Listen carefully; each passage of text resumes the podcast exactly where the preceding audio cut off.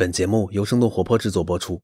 Hello，大家好，我是丁教，欢迎收听全新一集《What's Next 科技早知道》。到现在为止，相信我们科技早知道的听众已经对 NFT 这个名字不陌生了。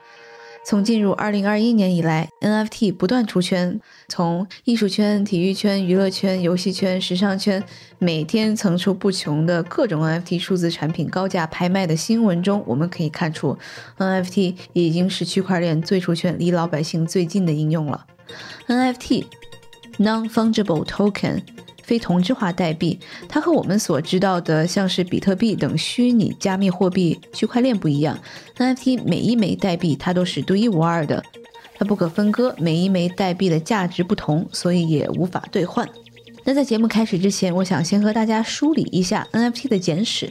所有的创新都是经过经年的积累，最早的 NFT 也是一样的。它是在2012年诞生的 Colored Coin，中文名字叫做染色币。和比特币一样，最早的 NFT 概念也是源自于几篇论文。论文作者中包括现在有以色列的独角兽、二级市场交易平台 eToro 的创始人 Yoni Asia、以太坊的创始人 V 神。但由于当时染色币是基于比特币区块链开发的，技术架构的局限，然后又加上比特币核心开发团队的反对，最后染色币的实验终归于失败。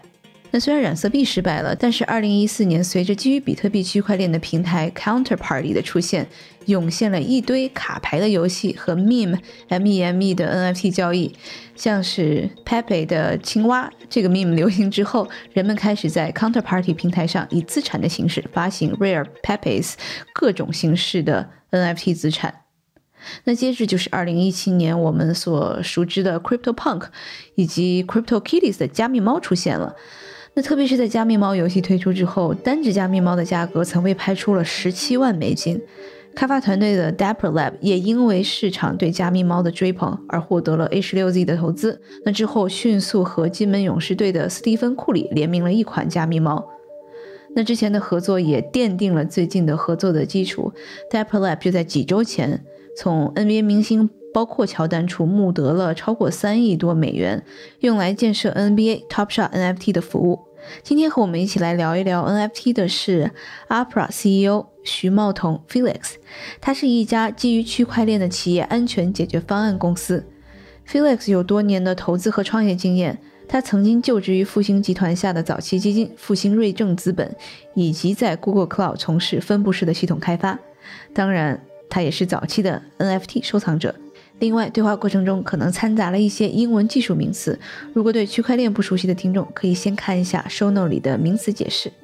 好的，那下面就请收听我们今天的节目。今天我们邀请到了 ARPA CEO 徐茂彤 Felix 来和我们从技术、市场等等角度聊一聊最近火得一塌糊涂的 NFT 市场。Hello Felix，欢迎来到我们节目。Hello，大家好，我是 ARPA 的 CEO Felix。也是一个区块链的这个忠实爱好者以及从业者。我们先聊一聊，我听说这个，因为介绍你的朋友说你也是一个收藏者，我不知道你从什么时候开始收藏的，都收藏了一些什么样的东西呢？对，其实收藏这件事情，这个纯属个人兴趣爱好，时间也不长啊，其实是从去年。下半年才开始的啊，那时候而且我是只收藏加密艺术或者叫数字艺术跟 NFT 相关的这些东西，其实是都是没有实物的，它都是用电子的，就是方式去存在的。最近其实 NFT 也有很多的平台，我主要比较活跃的平台是叫 Foundation Foundation 点 APP，它可能吸引的是一小撮这个 digital artist 数字艺术家。然后大部分都是，比如说 CG 或者是 Art Director，或者是在某些影视公司、电影制片，然后以及广告公司的这些从业者啊，他们做的 Concept Art 等等。你是什么时候就开始购买这些艺术品了呢？也就是从去年的下半年开始的。其实曾经我也跟一些这个行业的从业者，就是 Digital Artist 数字艺术家，然后去了解啊，其实他们大部分都是在一个。大的行业里面的某个细分领域，比如说举个例子，像这个 Lucasfilms 的这个 Art Director，他是专门做这个数字艺术和这个动效的，做了二十多年的时间。然后我们之前就聊过，就说像他这样的这个艺术家，其实以前是他的作品，他更多的售卖方式是把它 print 出来，然后成一个纸质的东西。或者呢卖这种高清的这个原文件，但是这种东西都可以很好的被复制，所以大家不觉得这样的 digital art 有很高的价值啊？所以也是最近一段时间，自从 NFT 能把这个归属权这件事情给明确之后，这个市场才真正开始蓬勃起来，也就是过去半年的时间。所以你是开始是已经是在粉这些艺术家了，然后你才会进入到这个 NFT 的这样的一个这个收藏的里面，是这样子的吗？嗯，其实是两个角度吧。一个角度是我作为一个区块链的这个创业者，然后从业者，对这个 NFT 的行业的理解。然后第二个角度呢，就是说我确实非常喜欢科幻，然后无论是各种电影啊，还是有意思的短片啊，然后从很早之前就开始关注这些特效的这个画师，然后艺术家。啊，所以两方面吧，我觉得我都很愿意支持这些 digital artist 数字艺术家，因为我知道其实有一些人他是这个买了这个艺术品之后，然后他再把它 tokenize 这个权证化，然后他可能再去做二次销售，然后因为最近的市场很火热嘛，然后各种的大媒体报道，然后他其实是拿这种呃金融性的这个目的在买的，但是你可能就是完全是纯收藏的这样的一种目的去购买的是吗？其实这个市场有各种各样的玩家吧，比如说像您刚才说的，有很多人是去买一部分，然后买一批，然后可能过一段时间，等这个市场更好的时候再把它卖出去。然后也有一些人呢是就收藏纯兴趣爱好啊，也有一些人他可能是想在这个行业里面，比如说进入这个行业做很多平台级的事情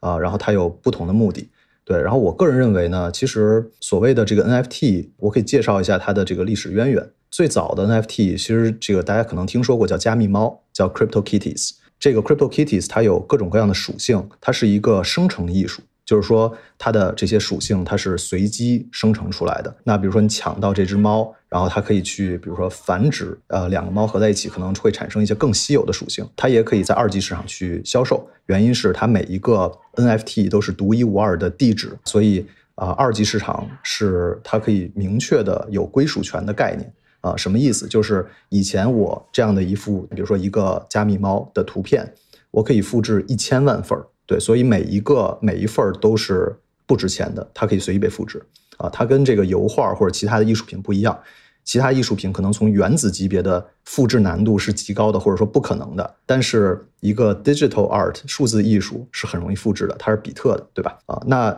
首先是区块链赋予了它这个归属权的概念，等于是每一个地址创造出来的这个 NFT 都是独一无二的，所以让它有了流转的可能性啊，这是第一。第二呢，就是说它具有炒作的价值，对吧？之前呃，我相信很多听众也听过，哎，什么加密猫被炒到什么几十万美金一只，但是这个是一个短暂的泡沫。其实本身 NFT 的流动性确实是不好的，因为相当于每一份儿都是孤品啊，所以这一份儿的流动性其实必须要有人想买，也有人想卖，所以它的流动性实际上不好的。那它受市场的影响很大。对，那最近一段时间 NFT 的。市场又变得比较热，对吧？大家看到什么？比如说 Beeple 的画儿卖了这个六千多万美元，然后很多厉害的这个艺术家，然后它的价格，比如说像 Pack 啊 P A K 啊，他也最近在这个传统的拍卖行进行了拍卖。那这一部分的艺术家毕竟属于非常头部的少数的啊，那很多 NFT 的参与者，他更多的是去购买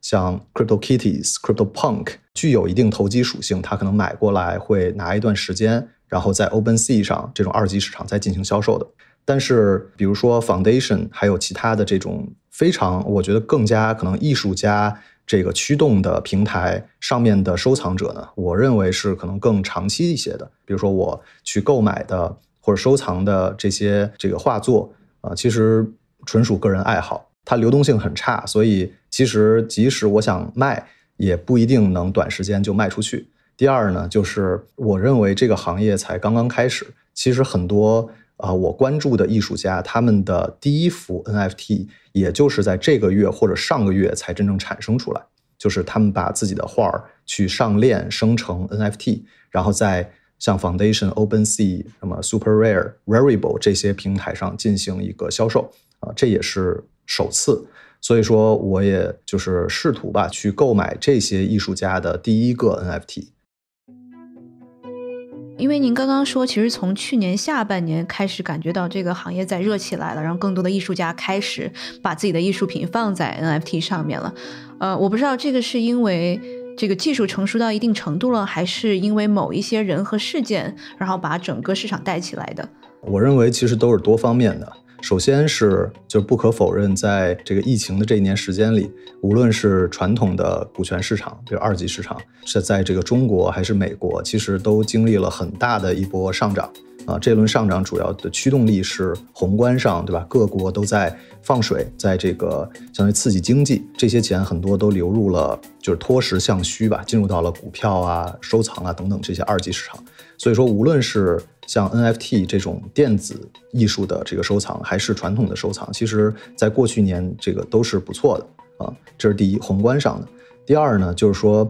在这个 crypto 这个细分领域啊，它其实也经历了一波很大的上涨啊。比特币也从一万美金涨到了现在六万美金，对，以太坊也是从去年的可能两三百美金涨到现在两千美金。所以说，当这个比如说 NFT 是以以太坊做定价的，这时候。就是市场本身的购买热情也比较高。当然了，我我想去跟就是听众也也说一下，就是现在其实大部分的交易仍然是以稳定币来进行的，就是说一稳定币等于一美元，对吧？那很多的 NFT 它的这个定价也是按照美元来定价的，所以它跟以太坊或者比特币的波动并没有很大的关系，只是说这个加密货币这个领域的有一些爱好收藏的人啊，那他可能是购买以太坊的成本更低。那现在看起来，如果是按以太坊定价的话，这些画作的价格并不高。就它可能是前些年已经有了非常多的以太坊在钱包里面，然后最近其实就水涨水涨船高了。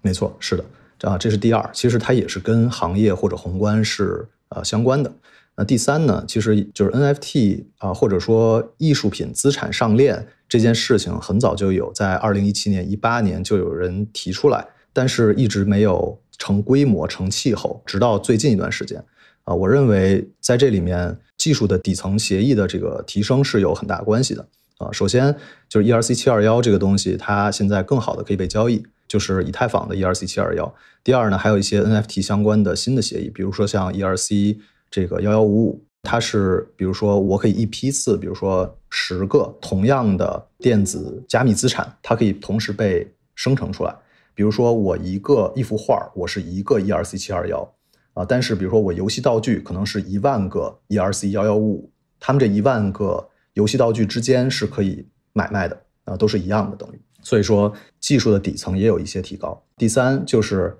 链上交易的方便程度和 user base，就是用户量有了很大的提升。然后这块儿我可以展开说一下。其实呢，咱们大部分听众知道的加密货币都是在比如说像 Coinbase 啊、像币安、Binance、像火币这样的中心化交易平台上交易的。实际上，你要用这些交易平台，需要把你自己的资产转移到它的这个 Coinbase 钱包里面，然后它是一个中心化黑盒子的方式在里面交易，这个叫中心化交易所，叫 CEX。但是在去年二零二零年这一年吧，发展其实是 DeFi 的发展是很快的，它是从零到十的一个阶段。之前 Dan 这边也做过一期关于 DeFi 的这个播客，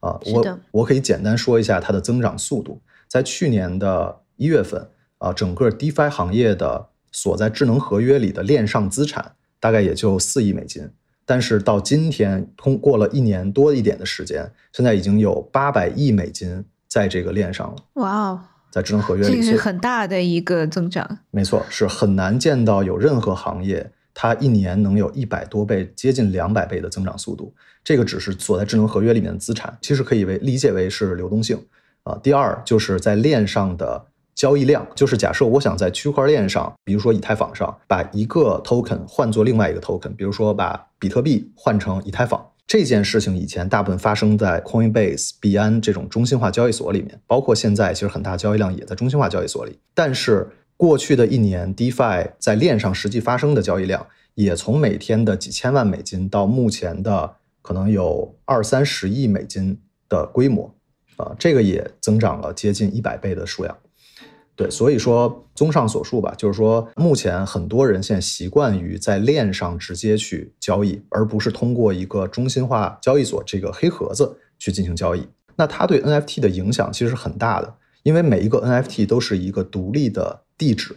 都是在以太坊上，目前在以太坊啊，当然了，也有别的链上的独立地址。那这些地址想在中心化交易所里面交易，其实是很困难的，因为中心化交易所要为每一个这个数字艺术品这个 NFT 去开启一个交易对儿，而且这些 NFT 的流动性极差，所以说就中心化交易所是没有动力这么做的。但是在链上，像 OpenSea 这种有点像一个拍卖行，就是你可以去挂单，比如说我想多少钱去买这幅画，然后或者我我想多少钱去卖这幅画。这件事情完全发生在链上，它是用智能合约去驱动的。对，那这样其实它可以做到无需许可啊，就是任何人都可以在上面去销售或者去购买，它只需要有一个 MetaMask 这种钱包就可以了，就是去中心化的加密货币钱包啊就可以了。那我比如说是我举一个例子，那如果我想要把这期播客然后放在这个 OpenSea 上面，那现在。我用的是什么链呢？是它是一个中心化还是去中心化？那如果像是 OpenSea 这样的平台，它不复存在了，或者它有一天跑路了，或者怎么样，那我的这个就买我这一期播客节目的这些人，那他的利益怎么体现呢？好问题。首先是 OpenSea 是搭建在以太坊上的，就是以太坊是一个去中心化的网络，对吧？所以说没有一个人，没有一个节点可以去控制整个以太坊。啊，所以说它是相当安全的一个去中心化的底层协议。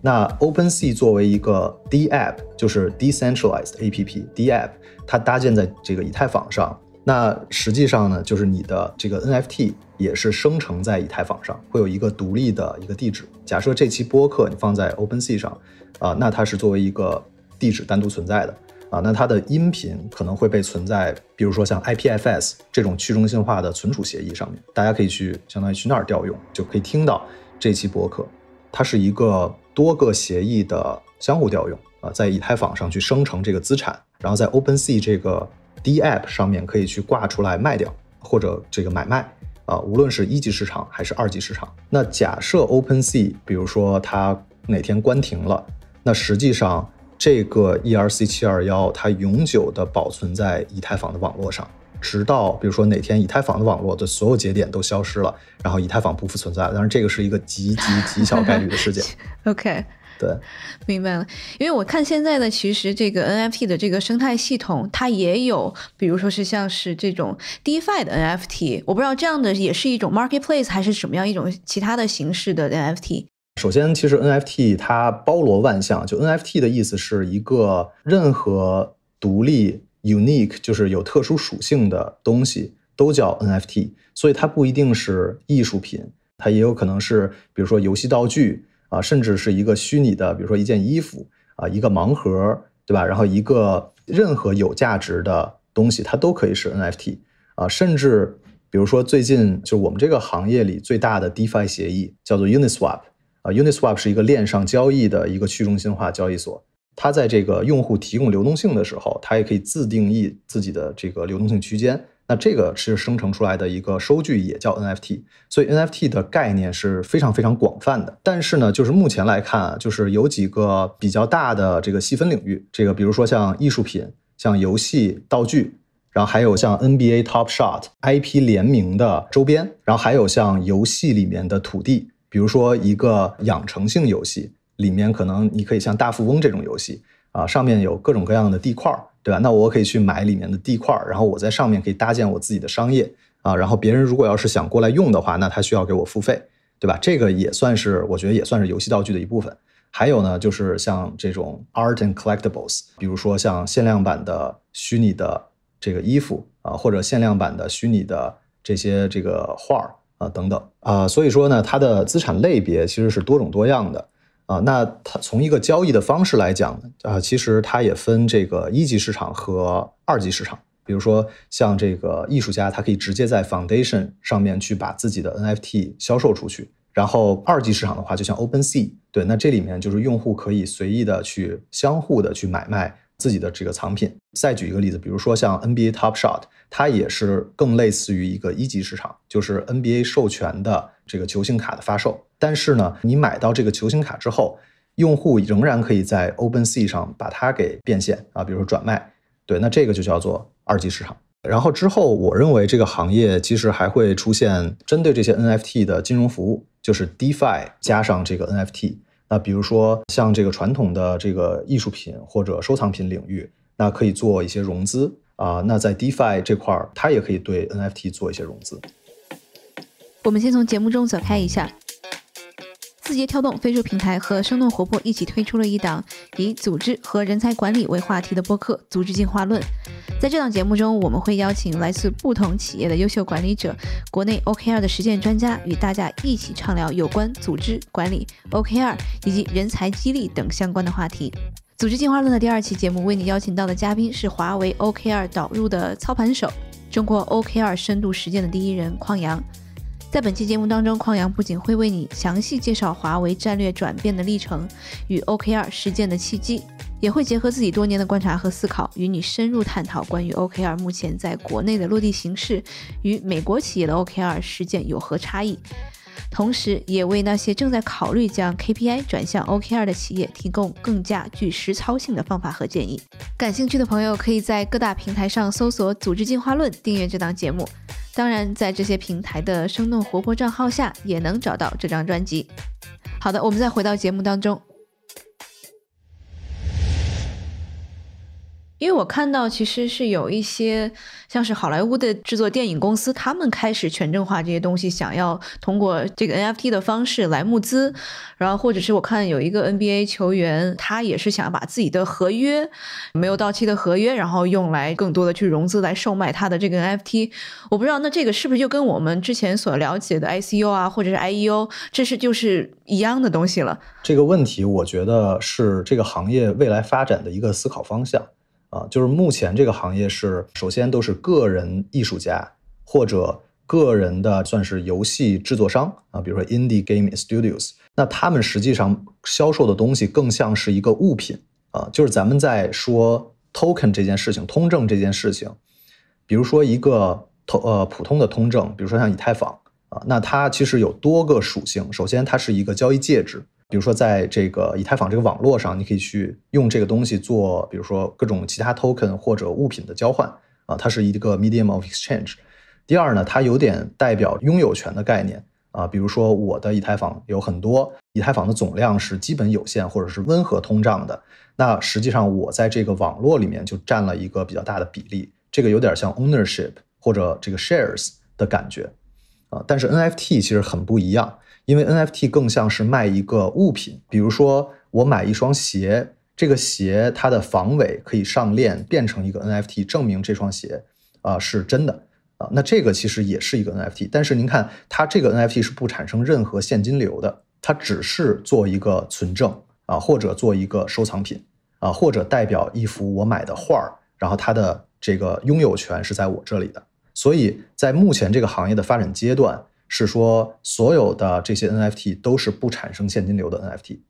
那像 Dan 你刚才说的啊，像这个球星的合约啊，或者说像电影，它可能未来会产生一些电影票房收入，然后再回馈给这些去参加这个众筹的这些人。其实这个东西有点类似于咱们这个国内前些年比较流行的。这个什么电影的众筹，对吧？我去投资哪个电影？当然，前提是我是一合格投资人，对吧？我可以去投资某一个电影。那假设未来这个票房很高，那我可以去分得一部分的利润，或者说我去投资一首歌，我去占这首歌的，比如说百分之五的未来的这个现金流。对，但是这里面会遇到一些。我认为监管的问题，因为这个东西更像是一个证券，这个东西可能通不过这个 Howard Testing。可以解释一下什么是 Howard Testing 吗？就 Howard Test 就是我去买这个资产，我是不是为了未来的现金流去购买的这个资产？假设是的话，那我这个东西就会被列为大概率会被列为是一个证券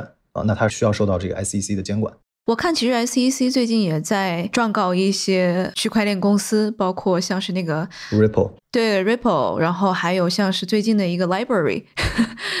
他们专门是做视频的这个服务的，所以 SEC 觉得这些应该受到他们监管的，这些全都是 utility 的 token。你觉得是应该受到监管吗？还是？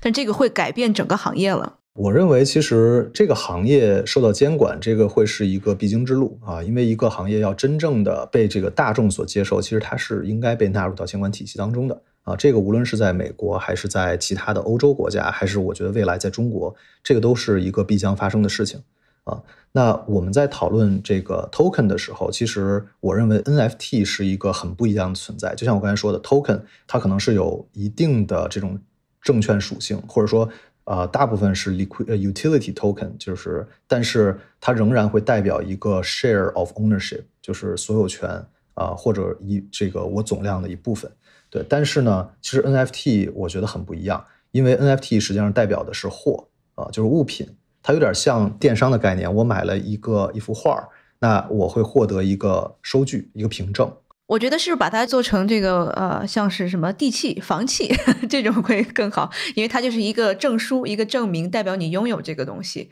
没错，是的。所以说，其实未来，比如说数字人民币普及之后。啊，我认为它对 NFT 这个行业也是有很大的帮助的。啊，实际上可以把艺术品，无论是艺术品还是游戏道具，还是别的这种电子的这个数字资产啊，它们都可以上链，然后都可以在区块链上进行透明的，甚至是全球化的一个交易，获得更好的流动性，获得更多的这个用户群体。啊，那这件事情无论是对艺术家、游戏公司，还是甚至是其他的数字资产的这个发行方，都是很有好处的。但是我个人仍然认为，就是 NFT 它产生现金流可能是一个可遇不可求的事情，这个东西还有很长的路要走。就像我刚才说的，这种像好莱坞电影制作公司，他们想要这个发行 token，为了这个融资，这个可能是还是比较少的这样子的一些应用，然后可能还得进一步看它的发展。是，嗯。那我又有一个这个问题了。那其实现在的这个 NFT，它的这个拥有权和这个著作权其实是分开的。我不知道这个从法律上这个长期来看的话，会不会造成非常多的这个问题？可能现在大家没有去追踪那么多，因为可能刚刚开始，刚刚兴起来。但是如果未来可能有任何纠纷的话，这个是没有办法回溯的。是的，我举一个例子啊，这个前一段时间，这个 Unisquare Venture 就是 USV 的合伙人写了一篇文章，叫 Understanding NFT。啊，他举了一个很有意思的例子，就是说，假设你有一个扫描仪，然后你去把这个蒙娜丽莎这幅画，然后完全的给扫描了一遍，从原子级别进行了 3D 打印，然后进行了复制。这时候，其实你拥有了一幅跟这个真品是一模一样的赝品，然后你把它挂在家里，然后给这个 Christie's 这个拍卖行打电话，说我这儿有一幅蒙娜丽莎，对，然后他会问说，那你那个是不是挂在博物馆那那一幅啊？对你这幅不是真的，因为你没有挂在博物馆里面。然后晚上的时候，啊，这个博物馆的人偷偷的把真的蒙娜丽莎的这个画儿，然后跟。比如说您家的这幅画进行了一个调换，然后第二天你又给佳士得的人打电话，说我这儿是有真的，就是以前挂在博物馆里那幅这个蒙娜丽莎的画儿，然后佳士得会问你说，那你这幅是不是现在挂在卢浮宫里那幅？你听懂我意思吗？就是其实这个 NFT 它的拥有权是有点像是我就是能证明我这幅就是挂在卢浮宫里那一幅。蒙娜丽莎，对，那这个是就是，就比如说我如果买了这个数字艺术家他的一幅数字的创作，那我如果把它放在 OpenSea 上面，跟别人 copy 了我这个 网上随便拷贝了一下这个艺术家的这个作品，也放在 OpenSea 上面，这两者是没有办法区分开的，是吗？对这件事情是这样的，就是说，首先目前这个行业的发展还是非常初级的。也就是艺术家本人，他在 Twitter 上面，或者他在某一个社交网络上面，告诉别人说我是已经经过了验证，然后我到了，比如说像 Foundation App 这上面，然后我发布了我第一个 NFT，所以这个相当于是一个验证的过程吧，所以他还没有做到完全无需许可的啊，这个任何用户都可以去上面发一幅画。它更多的是我经过了验证，或者是我是啊有这个行业内行的人去推荐过来的真正的艺术家，所以它有一个验证的过程啊。目前也就只能这样证明说这幅画是真品啊，是这个艺术家自己创作出来，他自己卖掉的。那未来会不会说有人去复制，然后再生成 NFT，然后再混淆视听？我觉得肯定会，大概率会有 骗子。哪个行业都有，是哪个时期都有。对，但是这时候用户是很容易追溯到这个艺术家本人他生成的 NFT，因为在区块链上有透明的时间戳，对吧？然后有所有的转账就是转移的这个记录啊，所有的销售的记录全部都有。我想要这个问一下，就比如说是我们现在看到已经有一些像是刚刚我们讲了整个生态嘛，像是这种可能交易的中心，然后有一些可能是开发游戏的，有一些可能是专门是这种 collectible，然后像是 Crypto Punk 这样的一些这个玩家在里面，然后还有一些游戏。那我不知道未来可能还会有出现一些什么新的这种赛道，或者是有一些哪些公司是值得我们关注的呢？首先，我认为从目前这个行业的发展啊，其实就是目前还都是以个体参与者，就是 creators，就是创作者，大部分都是个体。比如说像这个艺术家，对吧？数字艺术家。然后比如说像小型的游戏公司，原因是其实很多大的公司，包括影视公司，包括 IP 的这个授权方，他们都还在理解这件事情。我认为就是去做 NFT 这件事情有很多好处。首先可以向自己的用户去证明，比如说我只发行了一万个限量版的皮肤，对，比如说某一个游戏，然后我只有一万个这个游戏道具，对，那这个游戏道具实际上它有二级市场，上面还是有人可能会去交易这个东西，它会创造一个更公平、更透明的一个平台，啊，那这样的话其实能提高这个用户的粘度，对。第二呢，就是说。啊，这里面肯定会具有一些投机的属性，比如说我这一万把这个屠龙刀，然后啊，那这个比如说我玩的早的人，我可能很早可以获得这个屠龙刀，那我在二级市场上可以，比如说以几倍的价格我把它卖掉，那玩游戏可能还能作为一笔一个不菲的收入。然后除了这个用户的交互之外，啊，提高这种用户的透明度之外，啊，我认为这个数字资产。啊，未来去做这样的上链的这个动作，其实是很有必要的。原因是它真正可以去追溯到最开始。那比如说是在可能法律方面，我不知道现在是不是一种 hype，然后因为很多最基本的这种法律的这个问题还没有解决，我不知道可能是在这块会有什么样的方式来避免我们现在已经有了这些问题。就是我认为这个法律的这个逐渐完善是一个必经之路，但是确实需要比较长的时间，因为像 crypto。这个领域里面的 token 本身，对吧？像 DeFi，然后像这个 NFT，其实都没有特别完善的法律框架。这个情况下呢，我认为就是还是就是以爱好为主。就是如果要是觉得这件事情是一个挣钱，或者说它是一个以这个事情挣钱为目的的话，我认为其实确实有很多地方是不受法律保护的。举个例子啊，比如说我在 Super Rare 上专门看了一下它的法律条款。他说的叫做 non-commercial rights，这个 of the artwork 什么意思？就是非商业用途的权利才归属于你啊。这个归属权它是有一个限定范围的，它不是说我买了这幅画儿，那这幅画儿没有任何人可以再用它，对吧？然后我。啊，这个我就可以告别人，然后去这个让他把这个画拿下来，去跟别人联名啊，或者是怎么样，这个都是不可以的。没有错，对，是的。这跟我们传统认知的这种著作权啊，或者是这种知识产权拥有权，其实完全不一样的，在 NFT 领域里面。是的，我觉得这个也是受限于目前的这个法律完善程度啊，因为如果要是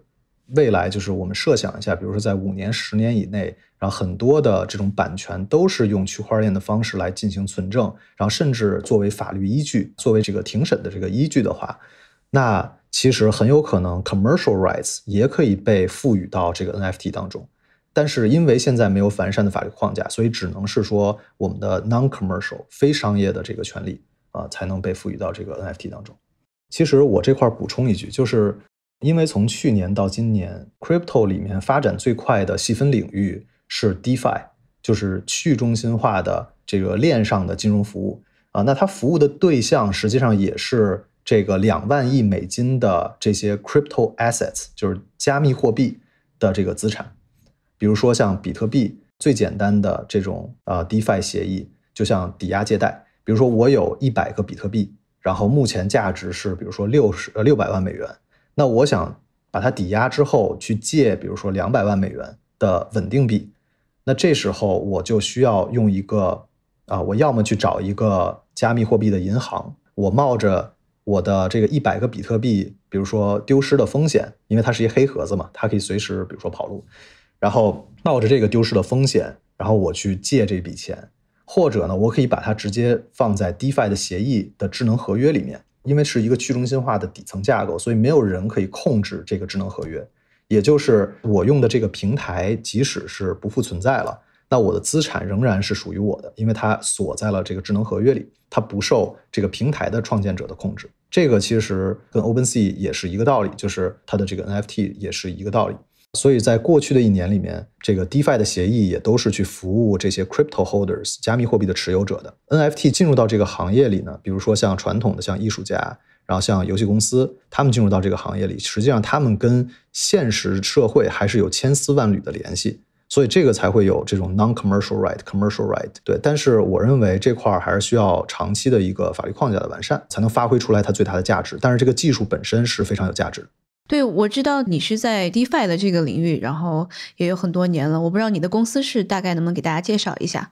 呃，实际上呢，我进入这个区块链也已经有三年多的时间。呃，ARPA 是一个这个隐私计算网络，我们用的技术呢叫做 multi-party computation，叫安全多方计算。啊，我们也是 IEEE 就国际电子电器协会的这个标准制定者之一啊，然后也是国内的安全多方计算的标准制定者之一。那在这块儿，我们实际上是把安全多方计算作为一个链下的计算网络，跟区块链去做一个结合，也就是把链下做的这种高强度的计算工作，可以在链上去进行证实，去做 verify。然后能被很好的这个使用，然后在 DeFi 这个领域呢，我们实际上也有很多的尝试。然后我也是从去年中旬的时候，就作为这个国内的第一批的这个 DeFi 的矿工吧，就是流动性的提供者，然后进入到这个行业里，所以也是见证了过去一年 DeFi 这个细分领域有超过一百倍的这个增长。啊，这个真正的数据支撑的这种这么大的一个爆发式的增长，所以 DeFi 这个领域，我们刚刚讲了，大概可能有两百多倍的这样的一个增长，是吧？如果要是按照在智能合约里面的提供的流动性啊，那这个有超过两百倍的增长。对，这个是一个业务数据，它不是一个价格数据。所以在这个领域，大家的这个应用主要是什么？就刚才除了我们可能说的一些借贷，然后一些抵押之外，还有一些什么样的这个应用呢？比如说像抵押借贷。啊，这块儿有两家比较大的公司，一个叫 Compound，或者说比较大的协议叫 Compound，然后和 Aave 就 A A V E，还有像这个去中心化的交易啊，比如说 Coinbase 上市了，它是一个中心化的交易所，Binance 也是个中心化交易所，但是最大的去中心化交易所叫 Uniswap，它是完全发生在链上的 token 的这个转换。然后除此之外呢，还有这个资产管理，就是用智能合约去帮助用户获得一些收益。啊，然后这块儿，比如说像 WiFi、Wire，啊，像 WiFi 这个协议，然后还有像保险、像衍生品等等，因为你有了交易和借贷这两个金融的基石之上，其实是可以搭建更多有意思的协议的。因为今天是算昨天了，对这个 Coinbase 刚刚上市嘛，然后它的股票这个大涨了百分之七十之后又跌回去了。比如说是像是 Uniswap 这样子的 DeFi 的这个去中心化的交易中心，会不会是 Coinbase 以后潜在的最大的竞争对手？还是这个其实没有那么大的威胁对于 Coinbase 来说？我是一个忠实的这个区块链的爱好者和这个追随者吧。然后我个人就我会认为，未来大概率这个大部分的交易量会发生在去中心化的这个世界里面。对，但是呢，让普通人去进行去中心化交易是一个很复杂的过程。比如说，需要去建立自己的这个加密货币钱包啊，然后你需要自己去记下来私钥和这个助记词。然后假设这两个东西丢了，那你的钱包里面的钱就永远的丢掉了。啊，所以这个其实是很高的门槛儿。然后第二呢，就是每次交易还需要交一个手续费。咱们现在已经用惯了免费的 APP 了，那所以是的，这个一笔交易可能要交，现在要交可能十几二十美金，但是之后可能有这个更好的这个扩容方案，那可能会很低，比如说几美分，就是或者一块钱啊。但是这样对于普通用户呢，也是有一个门槛的。对，所以我认为在长期来看，去中心化交易会占到一个很大的比重。但是呢，中心化交易所仍然有它存在的必要性，就作为一个普通用户进入这个行业的这个第一站吧。那我就又延伸了一个问题：那去中心化的交易所，它是不是比中心化的交易所要难监管的太多了？对，因为你可以理解为去中心化的世界里面只有智能合约，就是智能合约是部署在以太坊这个去中心化的基础设施上面的。所以说，即使像 Uniswap 它的前端被比如 shut down 了啊，然后或者不让用了。那用户仍然可以去直接调用它的合约去用它的服务，因为这些合约是部署在一个没有人能去把它停掉的一个基础设施上面的，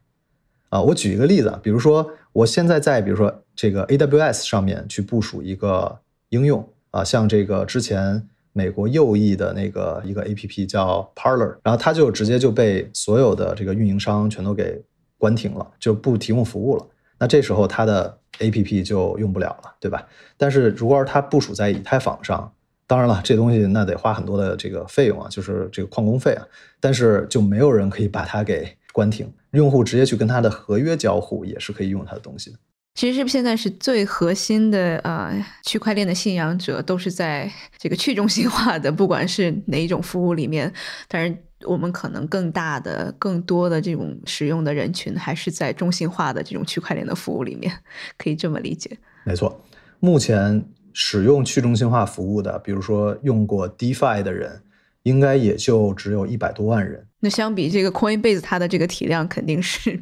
这个没有办法比的。是，基本上也就是百分之一左右吧，或者比百分之一更少一点的一个数量的人才会经常使用各种 DeFi 的应用。对，因为我今天跟那个呃一个朋友聊到，其实现在最大的制约是。大家买 NFT 的制约是，大家没有 一个钱包，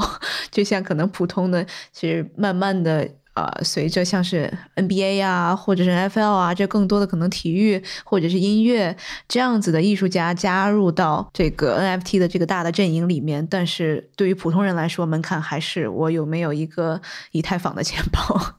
是的，对，这个是一个很大的问题啊。当然了，也有很多的公司在试图去解决这个问题。